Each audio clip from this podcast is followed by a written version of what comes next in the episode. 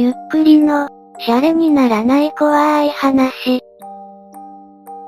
けるはずのないおみくじ。2チャンネル、シャレコ忘れ。そこで旅行先で起きた不気味なことを書き込む者が現れた。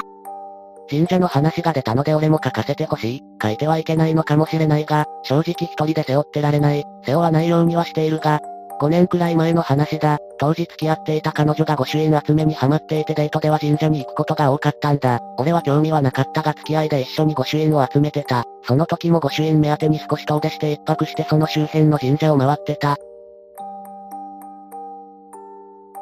その中の一つの話、神社の名前は言えないが御朱印のデザインに人気があるところでネットで検索すると出てきていたくらいの知名度はある神社だ。今は出てこないが、その時はその神社でお参りをして社務所で目当ての御朱印をもらったんだが、その近くにおみくじがあったんだ。よくあるお金を入れて紙を引くタイプではなくて、木の筒、お振ると番号が書かれた木の棒、竹だったかも、が出てきて、それを中の人に渡すと後ろの同じ番号の引き出しから紙を取って渡してくれるやつね。珍しいなと思って彼女と二人でやったんだ。筒がすごい歴史を感じるくらい気が締まってテカテカになっていて、なんか趣のある筒だった。まず彼女が引いて番号は忘れたが係の人、巫女の服装だったが本当に巫女かはわからん。に渡すと後ろの同じ番号の引き出しから紙を取って渡してくれた。大吉とか中吉とかは書いてなくて項目ごとに色々書いてあった。特に面白みもなく全体的に当たり障りのない内容だったと思う。大吉とか書かれているなら中吉レベルと思ってくれ。次に俺がやったんだが、出てきた番号がすごいでかい番号で2800番台の数字だった。もちろん関数字だ。こんなに種類があるんだ。すごいなと思いながらミコさんに渡したらミコさんも、え、みたいな感じで首をかしげる。確かに俺の場所から見える後ろの引き出しも20個くらいしか見えない。そもそも筒の中に2000本も入らんと思う。隣の巫女さんにも見せていたが首を振っている。巫女さんに、少し待ってくれと言われ、少し離れた場所にいた中年の滑腹のイーグージ、みたいな人のところにその棒を持っていった。そしたらその人が慌てた感じになり巫女さんと話しているのが見えて巫女さんが俺の方を指さすとものすごい見開いた目で俺を見て、また巫女さんと少し話して宮司はどこかに行ってしまった。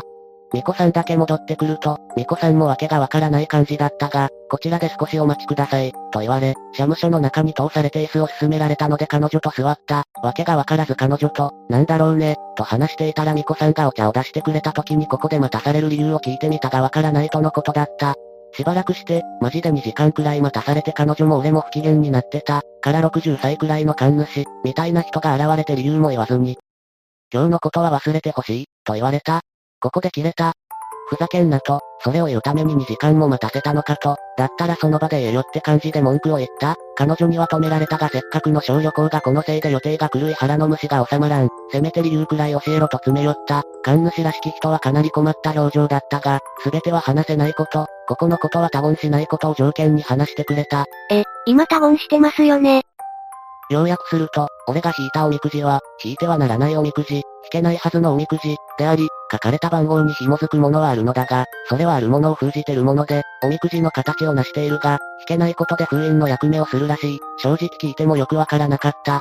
そこで引っかかったのが、引いてはならない、はわかったが、引けないはず、がわからん。俺引いたし、引くと神主らしき人は首を振り巫女さんにおみくじの筒を持ってこさせた。引いたくじと筒を渡され、入れてみなさい、と言われたので出てきた場所から入れようとしたが入らない。くじ側の方が幅が広かったんだ。斜めにしたり色々やったがどうやっても入らない。さすがに寒気がした。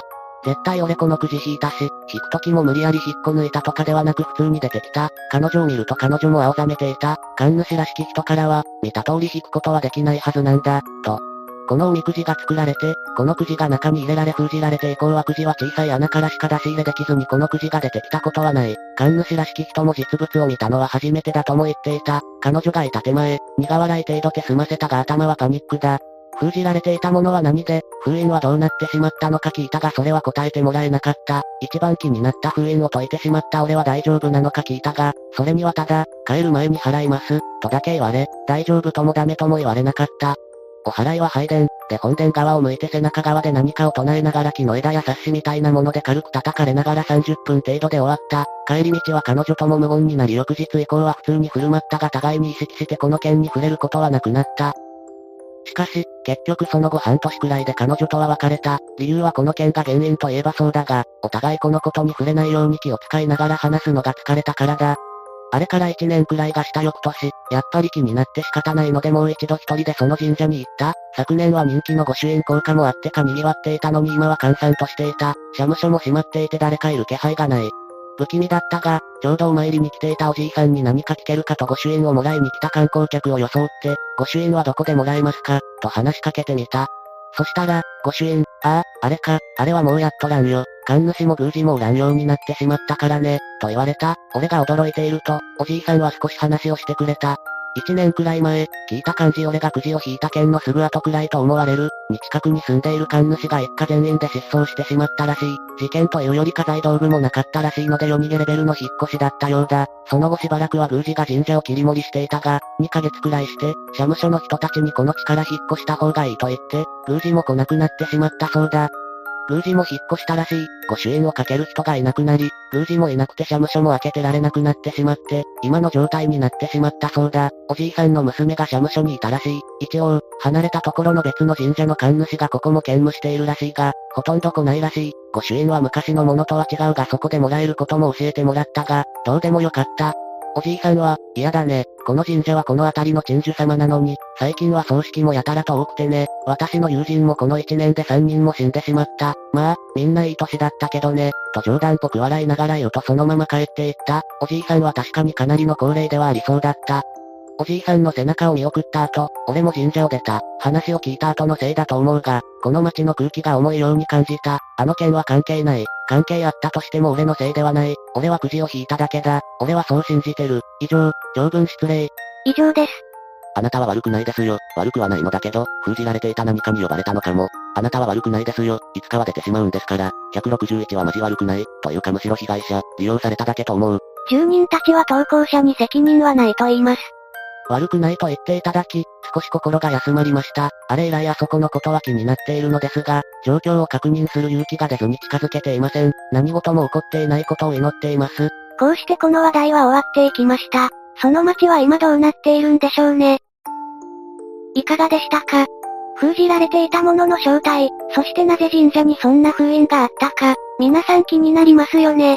とある知恵袋においてこんな質問がありました。神社、神を祀る神社ではなく、何かの災いをもたらす化け物を封印するためだけに建てられた神社であるんですか？細かく説明します。もともと神社は、各豪族の守る神を祀っていて、各豪族が作っていました。皇族もその一つです。それに変化が出たのは奈良時代からで、八幡信仰と稲荷信仰が起こり、平安時代からは空海の真言宗が、民衆信仰として不動明王を全国に広めます。そして平安時代半ば、菅原道真がたたり神と恐れられ、それを鎮めるために神社が作られます。これはそもそも蘇我のイルカを鎮める四天王寺が最初で、ス徳天皇など御霊信仰と呼ばれ、あ方の言うたたり神を沈め、人々の力となるようにしたのです。